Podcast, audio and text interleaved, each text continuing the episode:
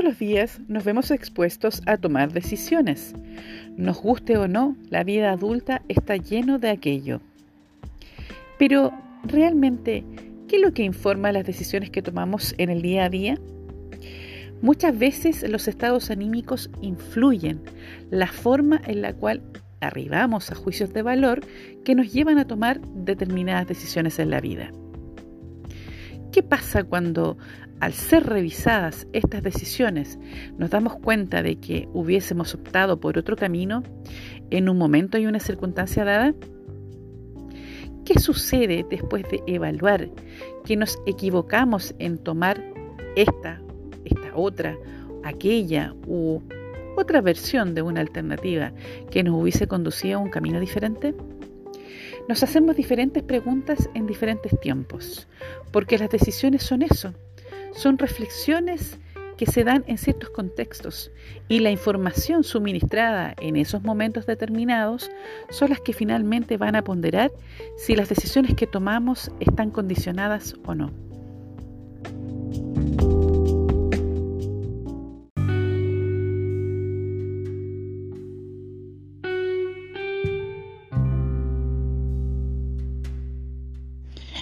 Hola, ¿qué tal? ¿Cómo están? Pucha, que ha pasado tiempo.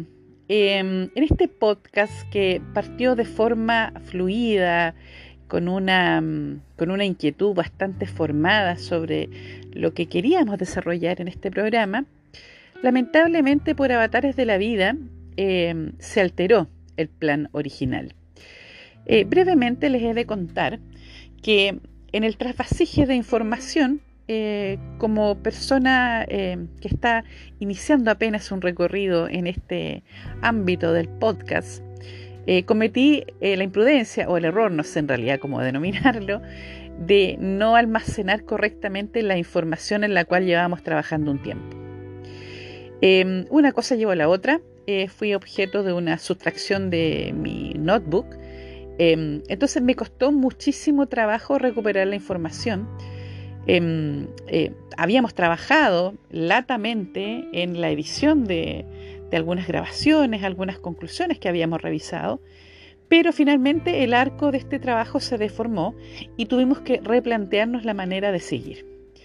Dicho esto, estamos aquí em, con un pensamiento más o menos renovado, con la sensación de que efectivamente se perdió un material importante, pero que podemos rehacer el camino y eh, seguir hacia adelante de la mejor manera posible. Así que en eso estamos. Antes que todo, eh, hacer un par de aclaraciones que es, es innegable que cuatro meses em, obviamente van a alterar el curso de lo que uno había propuesto como trabajo comunicativo. Por cierto que sí, desde abril a la fecha han transcurrido nada más y nada menos que cuatro meses. Y en este sentido uno podría decir, bueno, ¿por qué no mejor comenzar de cero y establecer otra proposición? Pero la verdad es que decidimos seguir el esquema original de capítulos planteados, eh, sin perjuicio de ir anexando o ir agregando elementos a la conversación que permitan ampliar el espectro de acuerdo a la contingencia nacional. Es de público conocimiento que estamos atravesando un, proceso importantísimo en el cual eh, nuestro país ha sometido a decisión eh, a través de un plebiscito convocado para este 4 de septiembre próximo, en el cual se va a abordar la toma de decisión más importante de los últimos 40 años y que es eh, pronunciarnos respecto de si aceptamos o no la proposición de nueva constitución para la República, eh, trabajo que fue finalmente abordado por la Convención Constitucional, que también fue un órgano plebiscitado, y em, que fue entregado finalmente al gobierno de turno y que se ha em, promovido para Finalmente, llegar al cierre de ciclo y poder determinar si estamos o no de acuerdo con la redacción de esta proposición. Eh, por supuesto que es un ítem importante, sobre todo porque este episodio versa sobre las decisiones. Entonces, eh, es importante demarcar esto porque eh, decidimos darle un cariz, decidimos darle un alcance em, a, esta pasada, porque es importante el ámbito de lo político. No podemos deshacernos eh, de la intención política, del fragor político. Y no hay que contaminar ni contagiarnos con la animosidad que existe en los medios, en las plataformas digitales, en las redes sociales, sino que tenemos que tratarlo con altura de miras y verlo desde el punto de vista axiológico. ¿Cuáles son los valores que promueven esta decisión tan importante? ¿Qué existe realmente de atrás en esta configuración de nueva proposición? ¿Qué es lo que realmente nos marca como país de modo tal de concurrir finalmente este 4 de septiembre próximo a las votaciones y navegar en esa opción de futuro que, para mi entender, es de lo más vívido que hemos tenido en el último tiempo. Como este podcast es muy autorreferencial, ustedes lo saben, para las personas que eh, se han dado eh, el ánimo y el tiempo de escuchar los capítulos anteriores, em, las decisiones son de forma natural eh, la forma o la mecánica en la cual finalmente uno va organizando su vida y va tomando referencia del contacto y de lo relacional. Porque ninguna decisión es concerniente solamente a la persona. En general las decisiones afectan la vida de un entorno, de un grupo, de pares, de familia, en fin tiene que ver con un espectro bastante más amplio que el sujeto que está tomado, perdón, que está llamado a tomar la decisión en particular de que se trate. Por cierto que una decisión es una resolución o determinación que se toma con respecto a algo en particular, que es sometido a nuestro interés, a nuestra mente, a nuestro conocimiento, em, y sobre la cual reflexionamos. Cuando esto es parte de un proceso, se llama toma de decisiones y en la cual estamos convocados a poder resolver o poder determinar dentro de varias opciones cuál es la eh, determinación enfocada, pertinente, que nos, que nos atañe de la mejor manera posible y que nos haga sentir determinado grado de seguridad respecto de lo que se está resolviendo o decidiendo es, importante em, llegar a, evaluar cómo hemos construido nuestra vida. Cada uno de nosotros ha pasado diferentes procesos en los cuales nos hemos visto enfrentados a diferentes tomas de decisiones que involucran revisar, eh, entender, explorar las posibilidades que nos son puestas enfrente y finalmente ponderar hacia dónde queremos seguir qué es lo que queremos averiguar, qué es lo que queremos afinar o finalmente resolver como una eh, dinámica que nos satisfaga. Em, eso en principio. Pero cada uno de nosotros, si bien, es, cierto, ha sido enfrentado a diferentes procesos en los cuales debe evacuar una o un conjunto de decisiones, ¿qué es lo que finalmente condiciona esa resolución? ¿Por qué ¿Por qué algunas personas eh, optan o se inclinan en cierta dirección y otra persona u otro grupo de personas resuelven de manera diferente? ¿Por qué? ¿Por qué hay, por qué hay cambios? ¿Por qué estas variaciones? ¿Por qué una persona ah, eh, que está enfrentada a una misma gama de sucesos, hechos, condiciones o requisitos resuelve de manera distinta? ¿Se lo han preguntado? Eh, ¿Han reflexionado sobre esta materia? ¿Cómo han avanzado desde el pasado hacia el presente y por supuesto hacia el futuro, resolviendo estas determinaciones claves que le van dando la modalidad de progreso a la vida de cada uno? Yo he tomado diferentes decisiones importantes en mi vida y voy a comenzar narrando un par de anécdotas para ilustrar algo a lo cual quiero llegar. Eh, en, una, en, una, en, perdón, en un hilo conductor de esta conversación, de este diálogo, de esta deposición. Y la primera, que tiene que ver que, obviamente configura eh, toda una existencia, por decirlo de alguna manera, y es la decisión que tomé alrededor de entre los 14 y 15 años de edad. La verdad es que eh, a veces titubeo un poco sobre la fecha, pero dejémoslo que fue a los 15 años de edad y fracción.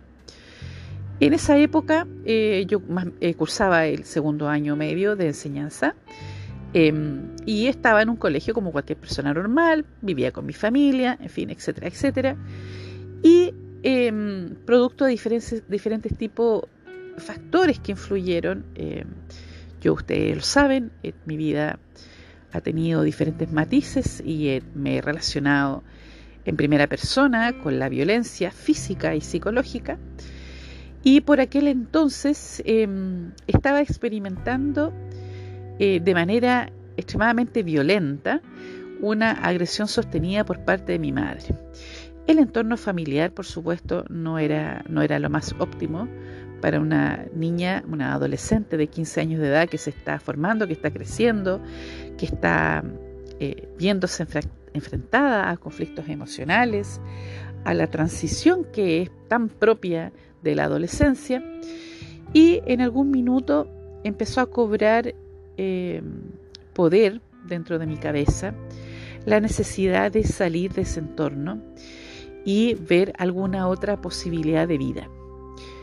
Frente a esta situación, frente a esta contingencia, un día determinado, una mañana eh, dentro de eh, las cercanías o alrededor de, yo me acuerdo que era mayo, precisamente, y tomé la determinación de dejar mi hogar, de abandonar mi familia, a lo que fuera, a la aventura, a tratar de entender si el mundo de afuera era parecido o similar al mundo que yo vivía en mi entorno más estrecho, y tomé la decisión de irme de mi casa. No fue conversado, no fue negociado, sino que fue una fuga derechamente. Y en ese momento de mi vida yo tenía una personalidad bien particular, que era, obviamente tenía un grado de rebeldía importante, pero no era una persona que actuaba a tontas y a locas, sino que era una persona que se tomaba su tiempo para pensar en lo que estaba sucediendo en su medio natural. Y por lo tanto, eh, no fue una decisión que tomé de un momento para otro, sino que fue una reflexión eh, que estuvo alimentada por golpes, por agresiones, por un tipo de vocabulario, por un tipo de trato particular de mi madre hacia mi persona. Bueno, fue el tema que yo abandoné el hogar y eh, me fugué. Me acuerdo que fue algo muy... Esto, esto y obviamente yo ya lo he exorcizado, así que ustedes por favor no sientan la más mínima pena de este acontecimiento. Lo cuento para ilustrar un contexto. Eh, esto ya ha sido eh, total, oleado, saneado y sacramentado. Entonces voy a contarlo porque esta es la parte tragicómica del asunto y un poco para aliviar lo grave que puede ser esta situación que les estoy narrando. y la verdad es que me saqué la mugre porque me, me fugué por una ventana entonces ustedes comprenderán que había que trepar la ventana, agarrar una mochila, se me caía la mochila, tenía que volver a entrar por la ventana, salía. Fue una cosa, pero muy tragicómica. Em, entonces en algún minuto como que pensé y dije, bueno, voy a abortar la misión y lo voy a tratar, lo voy a intentar al día siguiente. Pero al día, al día siguiente, por X motivo, ya no, iba, no iba a ser tan fácil eh, arrancar por esa ventana, así que resolví hacerlo como pudiera y me tiré, lícita y llanamente, me tiré un piquero hacia la calle. Eso fue lo que hice y bueno, entre machucón y todo, eh, logré finalmente fugarme eh, del lugar donde vivía. Em, y corrí, corrí, corrí, corrí a los Forest Camp y fue una cosa muy chistosa, muy, perdón, muy chistosa, y realmente se lo digo, fue muy cómica. Pero viéndolo en perspectiva, yo creo que las cosas eh, se producen igual que en una filmación. Eh, las cosas con cierto ángulo al final están para suceder de una u otra forma. Eh, y, en este, y en esta situación o en, esta realidad peculiar de ese entonces, de mis 15 años, yo sabía que tenía que correr porque obviamente eh, con todo el ruido y el bochinche que armé, lo más probable es que se iban a dar cuenta. Bueno, después con el tiempo, a, propósito de otro hecho, eh, me enteré de que nunca se habían dado cuenta y se dieron cuenta hasta el otro día, hasta muy avanzada la hora del otro día.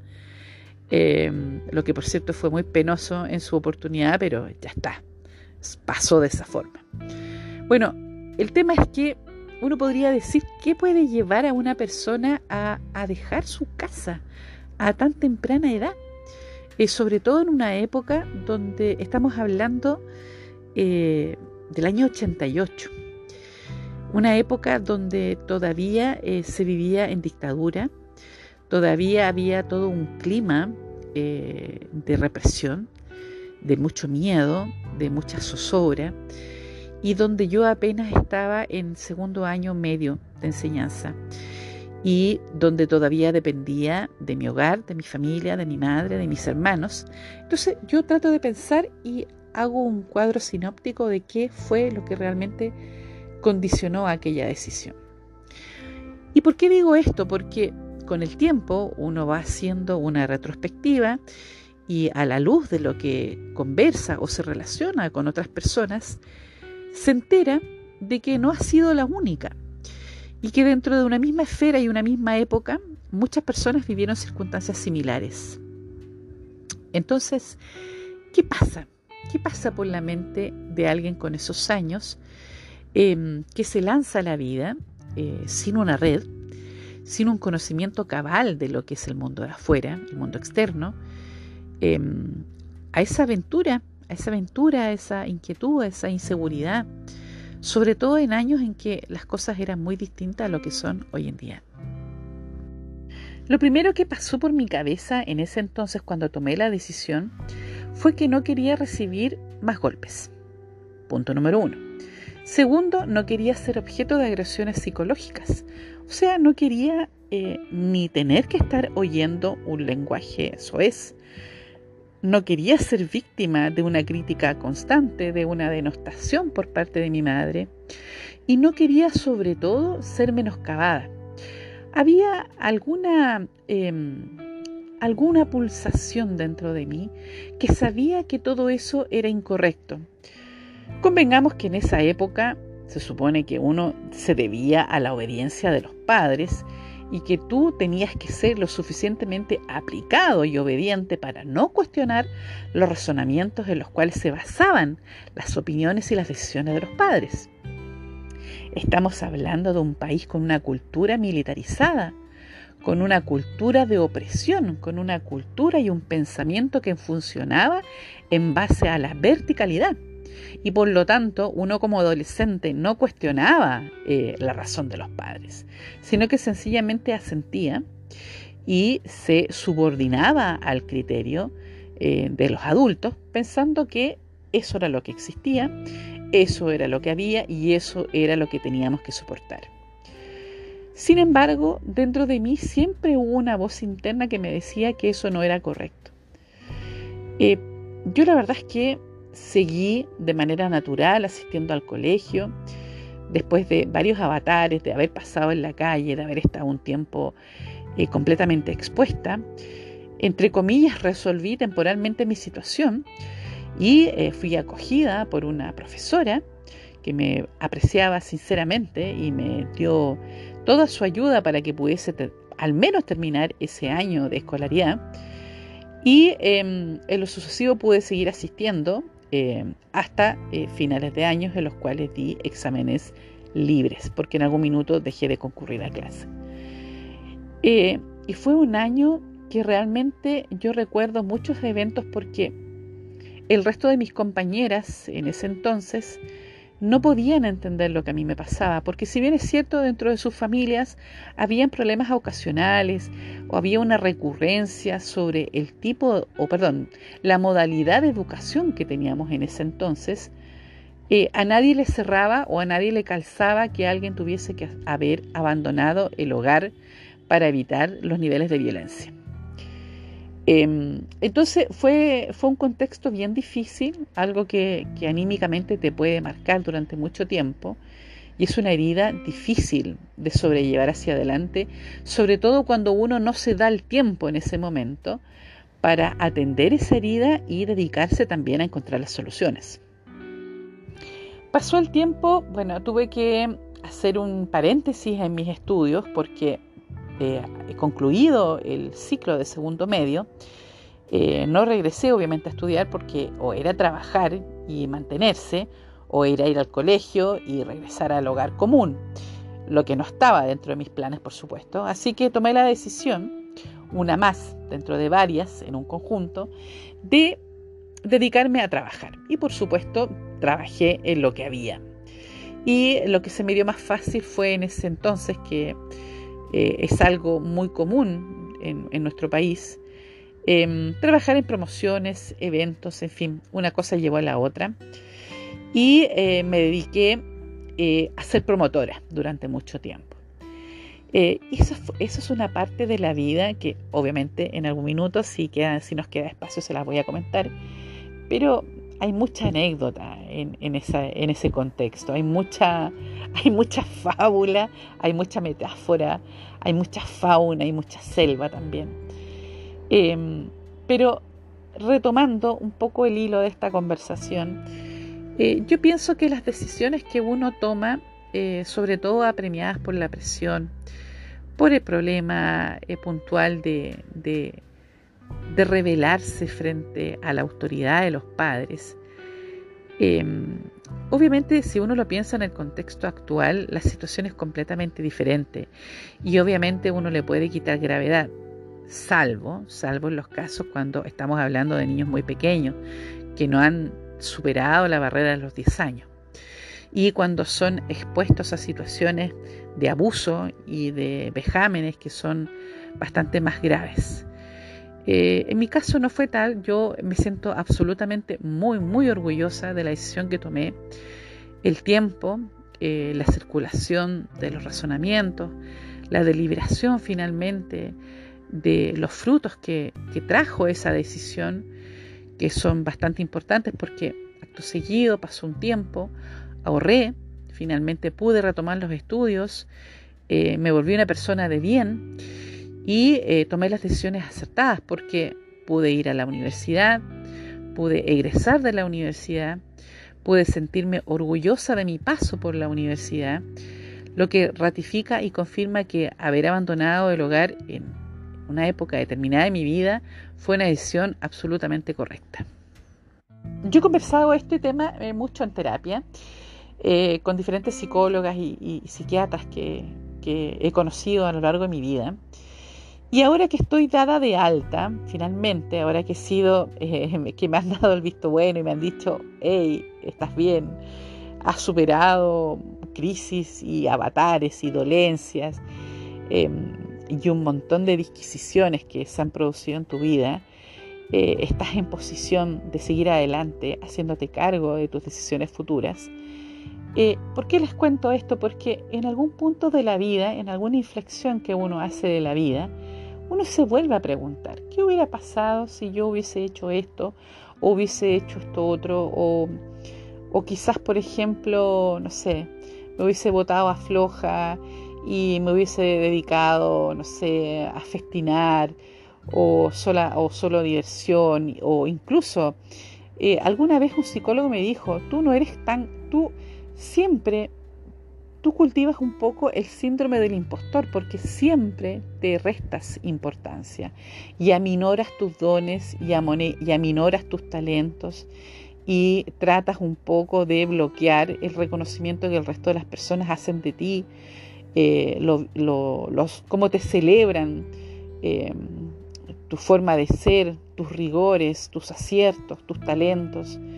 Y finalmente debe ser en mucho porque eh, tienes un poco este síndrome. Y la verdad es que yo a veces he dicho que sí, a veces he pensado que no. Eh, solamente tiene que ver con un poco de sobriedad, que es lo que a mí me caracteriza. Entonces, em, cuando pienso, eh, porque en alguna parte, sí, obviamente me pregunté si no hubiese sido mejor terminar la secundaria haber permanecido en mi casa, haber resistido estoicamente eh, los niveles de violencia y de agresividad que circulaban en mi familia, pero con el fin último o el propósito de sacar los estudios. Y la verdad es que lo pienso y lo vuelvo a pensar y no me arrepiento. No es una decisión de la cual me arrepienta, ¿por qué? No solamente por el resultado de haber tomado esa decisión, sino porque en algún minuto de mi vida me lo dije. Dije, no hay otro camino. Si uno quiere, lo voy a plantear de esta otra manera. ¿Qué pasa si todos los días recibes maltrato?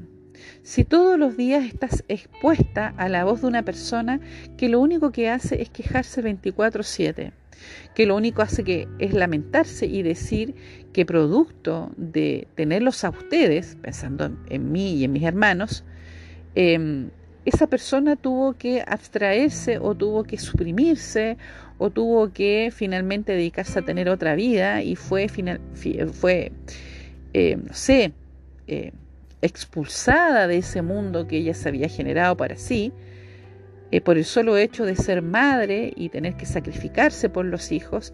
Entonces yo en algún minuto dije, yo no quiero esto para mi vida. Yo creo que hay otra cosa afuera y sin perjuicio de que me va a hacer mucho daño y que me va a afectar muchísimo lo que pase de ahora en adelante porque ya no voy a estar dentro de un núcleo familiar, ya no voy a estar cerca de mi madre, ya no voy a estar cerca de mis hermanos. Eh, uno finalmente resuelve dentro de su corazón que hay cosas que no se pueden resistir. Algo dentro de mí, aún con escasos 15 años, resolvió que lo pertinente, lo justo y lo sensato era salir de ese clima, porque si permanecía dentro de ese clima, mi vida no iba a tener futuro. Fíjese que con los años uno madura y obviamente vuelve sobre estas decisiones y vuelve sobre estas perspectivas, pero así como tomé esa decisión que finalmente trajo eh, un resultado específico, una forma de vivir, una forma de relacionarse con el mundo, que es bajo el arco de la responsabilidad, del deber ser, del construir y, del edificar, por cierto. Em, sin embargo, de todas maneras eso tiene un cierto peso. Y un cierto peso en el contexto de que nos volvemos personas anómalas. Con el tiempo supe que era neurodivergente, pero en aquel entonces no tenía esta información. Em, entonces, eh, uno eh, influye, perdón, uno e intuye que estas decisiones las toma única y exclusivamente de manera vibracional. ¿Qué significa esto? Que uno hace un mapa, un mapa mental en base a lo que está viviendo, a las experiencias que está teniendo y también a la educación que ha recibido, porque finalmente yo siempre tuve colegiatura, siempre me relacioné de manera acertada con mi entorno escolar. Y uno va cultivando una razón, uno va creciendo y se va, se va dando cuenta y va aprendiendo qué significa razonar, qué significa juntar diferentes puntos dentro de un plano y decir, si yo uno este punto con este otro punto, me va a conducir a cierto lugar. Y yo voy a obtener una definición de lo que acabo de decidir o de lo que acabo de resolver. Eso es un hecho, es un hecho concreto. Entonces, cuando uno después en el futuro vuelve a preguntarse cómo hubiese resuelto, yo creo que en términos generales mis decisiones están validadas. Em, quizás hubiese hecho una o que otra forma eh, algo distinto, o hubiese morigerado alguna actitud, o hubiese planteado las cosas de forma diferente, pero estamos hablando del año 88. Chile geográficamente está situado en un mapa que realmente no le juega, no le juega 100% bien en su beneficio. Geográficamente estamos al otro lado del mundo y durante mucho tiempo, en las décadas del 80 y gran parte de los años 90, todavía nosotros estábamos profundamente aislados del resto del mundo. Y por lo tanto, no existía un contexto comunicacional, no existía una apertura ideológica, no teníamos información concreta, importante, que pesara, que nos hiciera ver el mundo de otra manera, abrirnos a una dimensión de cómo funcionaban las cosas en el mundo eh, fuera de, nuestras, de nuestros cordones montañosos, fuera de nuestras fronteras, por decirlo de alguna forma. Entonces tuvo que pasar mucho tiempo para llegar al, entendimiento y a la comprensión de que las decisiones puntualmente que uno tomaba en una época determinada no, no eran tan disparatadas después de todo, porque uno, bajo la intuición, o como sea que se diga, había esta pulsión, existía esta pulsión que te llevaba en sanidad a determinar que algo no estaba en el lugar que debía estar y que uno debía salir, finalmente al mundo para buscar su lugar, para buscar su posición, para buscar su mejor lugar en el cual se pueda estar. Pero finalmente cuando creces, creces con esta espina en el corazón, em, de que tuviste que ser enfrentado a decisiones eh, radicalizadas en un momento tan temprano de tu vida, te quedas con esta deformidad, eh, porque finalmente nadie puede ser obligado a tomar esas decisiones a tan temprana edad. Eh, entonces tu forma de razonar el mundo es distinta, todo cambia. Eh, todo es un, todo es un, un, dramón, por decirlo de alguna manera. Te enfrentas a, a nuevas decisiones conforme va pasando el tiempo. Y este es el segundo hito que quería comentarles, que fue cuando terminé mi proceso y pude terminar eh, la enseñanza media, porque hice, me comprometí en un programa que son los famosos 2 por 1 que fue que yo lo realicé en la Fundación Duoc.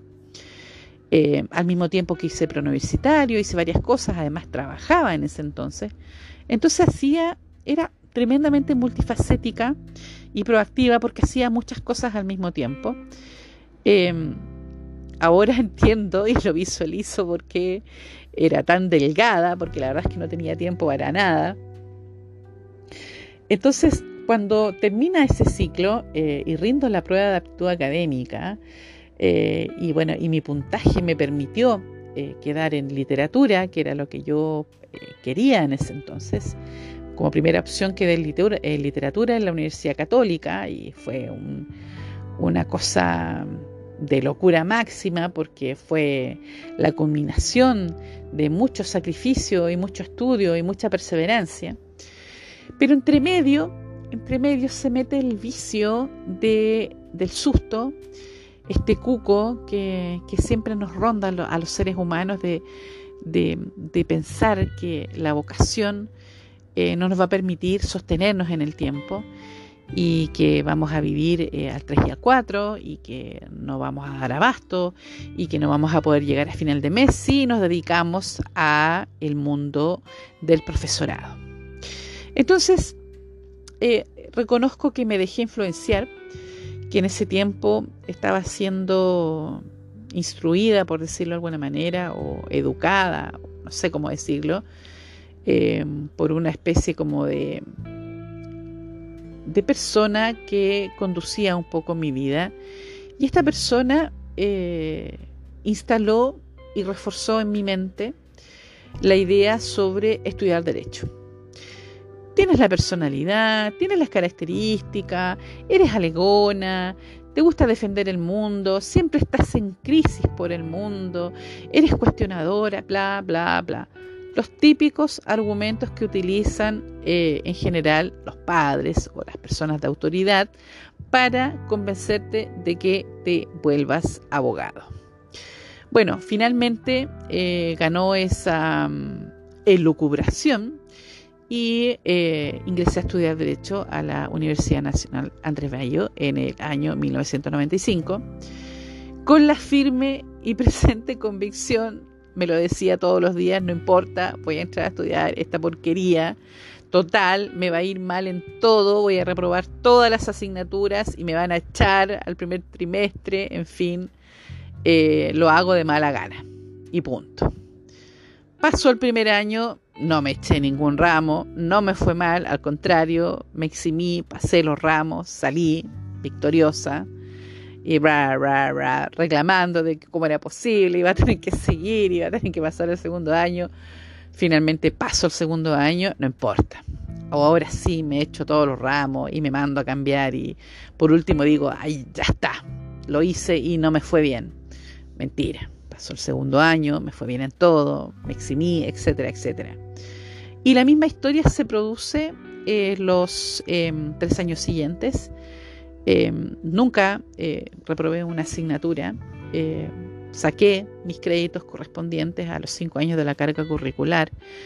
en el quinto año trabajé en mi memoria de grado y cuando egresé de la universidad entregué gran parte de mi esfuerzo durante seis meses para poder concluir el trabajo de memoria de grado con una compañera y eh, al mismo tiempo entregué la práctica, la prepráctica que se hace en clínica jurídica y resulta que a mediados del año 2001, eh, perdón, 2000, no, 2001, yo ya estaba trabajando en un buen estudio jurídico, estaba yendo a tribunales, estaba absolutamente em, empilada y convencida de que eso era lo que tenía que hacer y eh, a eso me tenía que dedicar. Sin embargo, como todo en la vida, que es de dulce y de gras, eh, yo venía con un tremendo drama emocional porque la relación afectiva en la cual me había embarcado en época de universidad eh, se quebró, terminó por infidelidad y fue un proceso durísimo porque se producen varios hechos puntuales que yo ya les he contado en otras grabaciones y que no voy a volver sobre ello porque los doy por absolutamente conversados. Eh, sin perjuicio de eso, obviamente eh, quedó una estela. Eh, yo en algún momento de mi vida empecé a sucumbir, a, sucumbir emocionalmente, a sentir mucho estrés, a bajar mucho de peso, a pasar por, procesos neuróticos, de, con neurosis muy grave, y empecé a apagarme progresivamente empecé a apagarme, a apagarme, a apagarme. Recuerdo haber estado preparando el examen de grado. Yo soy una persona que durante mucho tiempo fue muy deportista y eh, eh, cultivaba mucho la natación. Eh, me dediqué mucho tiempo a la natación y egresada de la universidad seguía haciéndolo, seguía yendo a nadar. y no me di cuenta porque estaba sometida a, bajo mucha presión, trabajaba en dos partes preparaba el examen de grado, estaba absolutamente enajenada, lo único que quería era generar eh, recursos, etcétera, etcétera. Y fue entonces cuando vino el primer impacto, eh, que fue una cosa muy chacal, porque me enfermé del riñón, y estuve súper mal y tuve que tomar varias decisiones drásticas para eh, blindar mi salud. Entonces eso fue el primer quiebre importante en el cual uno se ve enfrentado a la decisión de decir, sigo con este ritmo, choco contra el mismo muro por enésima vez o me detengo, paro, miro en perspectiva, perspectiva y em, opto por la salud, opto por mi cuerpo, opto por mi mente, opto por mejorarme. Y entre medio de toda esa vorágine eh, me di cuenta que el derecho no me hacía feliz, al contrario, me generaba un estrés tremendo y bifurqué. ¿Qué significa bifurcar? Tomar la decisión de cambiar completamente eh, la situación en la que vives, la situación en la que estás, abandonar el derecho eh, al 100% y dedicarse a otras cosas. Y mm, entre medio de todo eso, me puse a estudiar orfebrería, no sé, hice diferentes cosas, generé emprendimientos, me dediqué a otras actividades en mi vida em, y fui ligeramente, ligeramente, internalizando la idea de que estaba bien, que estaba en una zona segura, que no tenía que volver a plantearme las cosas que había dejado atrás porque, según yo, había tomado las decisiones correctas. Em, y estaba asegurando el deseo vocacional interno que no tenía nada que ver con la carrera de derecho. Pero ¿qué hace que uno, habiendo creído que había optado por la decisión correcta en el camino, se desmorone? ¿Qué puede pasar eh, en alguien que cree estar tomando eh, resoluciones y determinaciones pensadas, medidas, eh, revisadas, incluso organizado un mapa eh, de lo que había y no había que hacer, ¿qué puede ser que una persona después en el tiempo se arrepienta de haber tomado esas decisiones? ¿Mera inseguridad? mero ataque de nervios o mera insatisfacción, mera frustración de no haber eh, obtenido lo que pensaba que iba a obtener si hacía las cosas de determinada manera. Poco de todo, un poco de todo. Yo siempre he tenido una crisis existencial con respecto a mi vocación, eh, porque lo único que yo he tenido claro en mi vida, pero claro como el agua, es que yo escribo. Y con el tiempo, escribir fue una voz. A través del escribir yo he realmente superado las peores crisis de mi vida.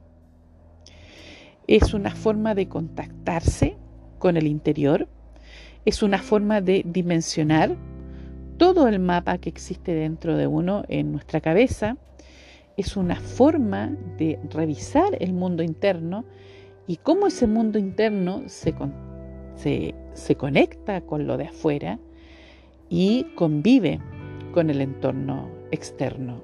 Es una cosa bien, bien curiosa, pero yo se los digo bien en serio, la única, la única cosa que yo sienta, que yo siento, perdón, que realmente me mantiene viva y me mantiene mentalmente activa, es escribir. Por supuesto que escribir, leer, entiéndase todo lo que está relacionado con ese ámbito. Entonces, eh, dentro de todas las decisiones formales que yo he tomado, eh, en algún minuto de mi vida eh, también pasó con el hecho de escribir. ¿Qué es lo que quería escribir? ¿Qué es lo que quería decir? ¿Qué es lo que tenía que decir? ¿O qué es lo que estaba mi cabeza pensando que debía salir y brotar y ser puesto en el papel? Y en algún minuto decidí hacerlo de manera seria porque antes era una cosa compulsiva, que salía y brotaba y llenaba blogs y después me aburría del formato de un blog y después creaba otro blog y después otro y después otro, en fin. Yo creo que debo tener una, veintena de blogs, algunos hechos a la mitad, otros abandonados, en fin. Eh, ¿Por qué se preguntarán ustedes? Porque obviamente a mi, a mi vida adulta, recién, a los 44 años de edad, eh, fui diagnosticada con déficit eh, atencional al adulto, eh, con neurodivergencia, con un montón de otros cuadros y otras, otras precisiones médicas, mentales, en fin.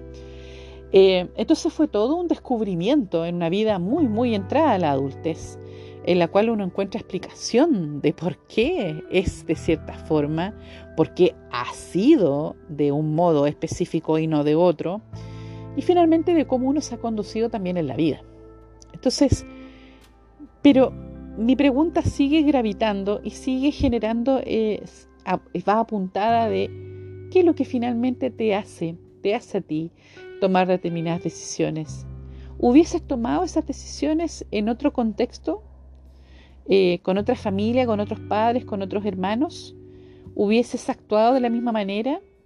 Imagínense que hay algo que, yo todavía, a mí todavía me cuesta mucho trabajo creer cuando dicen que cuando uno finalmente decide nacer, cuando uno va a venir a este mundo, uno pacta la vida que va a desarrollar en esta pasada.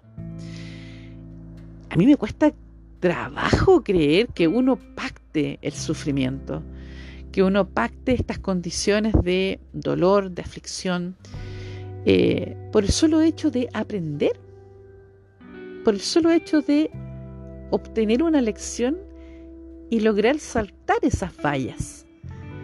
Em, a propósito de las lecciones que vaya tomando y cómo resuelve esas lecciones. ¿No les parece que es un poco duro eh, soportar ese contenido y decir, bueno, así funciona, ya es? A mí me parece que sí. Yo estoy como en un medio. Estoy como razonando que primero, analizando algo en concreto, de manera más sincrética, de forma más depurada, de forma más práctica, tratando de entender que la vida que uno tiene, que la vida en la que uno está, la vida que está acometiendo, que está pasando, que está ocurriendo, es la vida que tiene. Es la vida que de una u otra forma se fue estatuyendo y se fue construyendo y se fue edificando de este modo. Esta es la vida que tienes. esta es la vida que estás en el aquí y ahora y esta es la vida que tienes que ir desarrollando hacia adelante. Pero siempre desde la mirada puntual de la hora.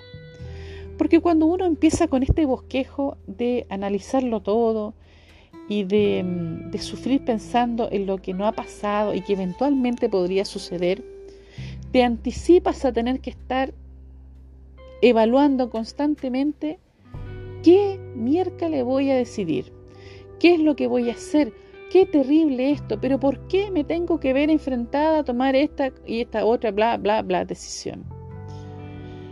Yo creo que, por supuesto, eh, las circunstancias son distintas cuando uno, cuando hay otras personas que dependen de nosotros, que no es mi caso, eh, y uno se ve, se ve finalmente envuelto y expuesto a tomar decisiones mucho, mucho más condicionadas porque existen presiones aledañas, ítems que hay que considerar, por supuesto.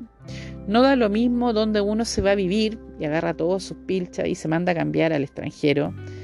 Si tienes tres hijos a cuesta y eh, tienes que finalmente pensar eh, cuál es el mejor bienestar para ellos. Por supuesto que es distinto. Cuando uno no tiene hijos, cuando uno no tiene pareja, cuando uno tiene la vida eh, eh, radicada en un concepto de aquí y ahora, eh, por supuesto que las decisiones son diferentes.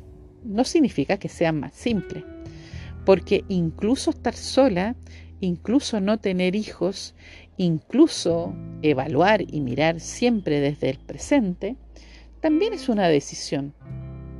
También es un, em, es un establecimiento de condiciones que cuando uno las toma, cuando uno las determina, implican un costo. Em, el hecho de no haber tenido hijos y resolver no tenerlos tiene un costo aparejado. No, no soy de piedra, por supuesto que significa un ítem dentro de mi emocionalidad. Que he ido resolviendo con sobrinas, con sobrinos, con ahijados en, el último tiempo. Em, entonces, pero finalmente tiene un costo y eso sí hay que admitirlo. Em, tiene un costo eh, haber dicho que no a una petición de matrimonio. Tiene un costo haber dejado parejas que decían amarte pero que tú no sentías amar de la misma forma o con la misma intensidad. Tiene un costo importantísimo haber pasado 10 años, 10 años de tu vida fundida en la amargura, en la decepción, en la frustración, en la desesperanza por una ruptura amorosa. Por supuesto que hay una decisión de por medio de haberse mantenido en esa negrura.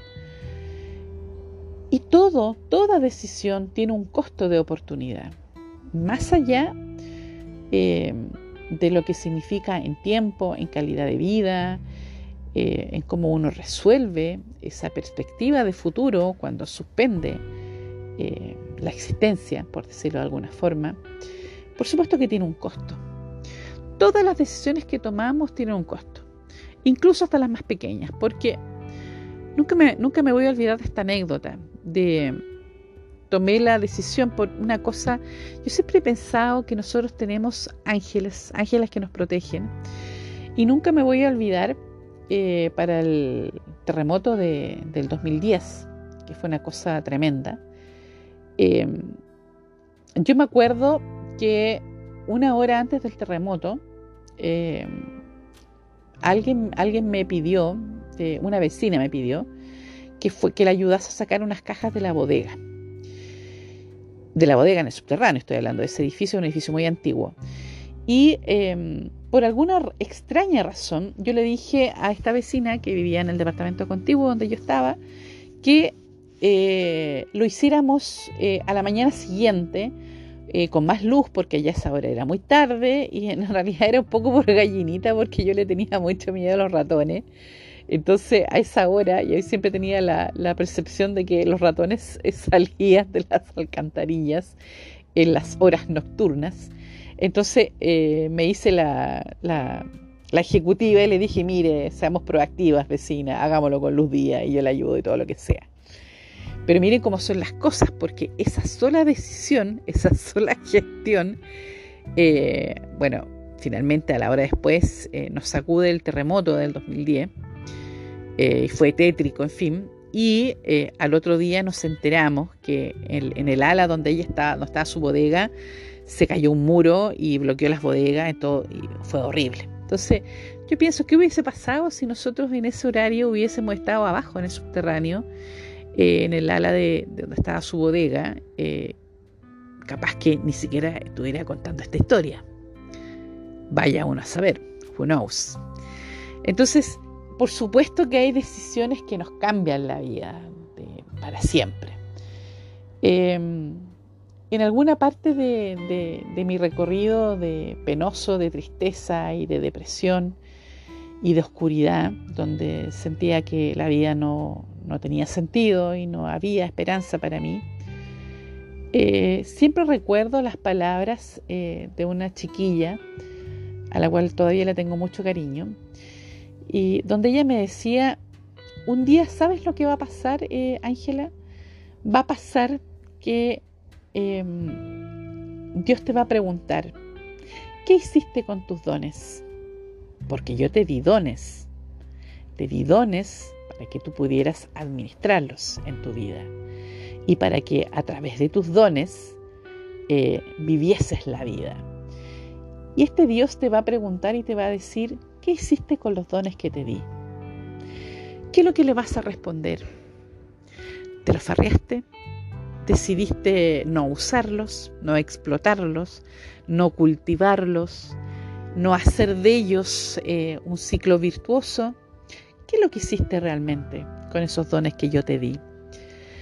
Entonces, eh, en algún punto de vida recientemente, eh, y después de haber pasado mucho, mucho tiempo, muchísimo tiempo en la oscuridad, entendí que cada cosa que nosotros hacemos construye nuestra existencia.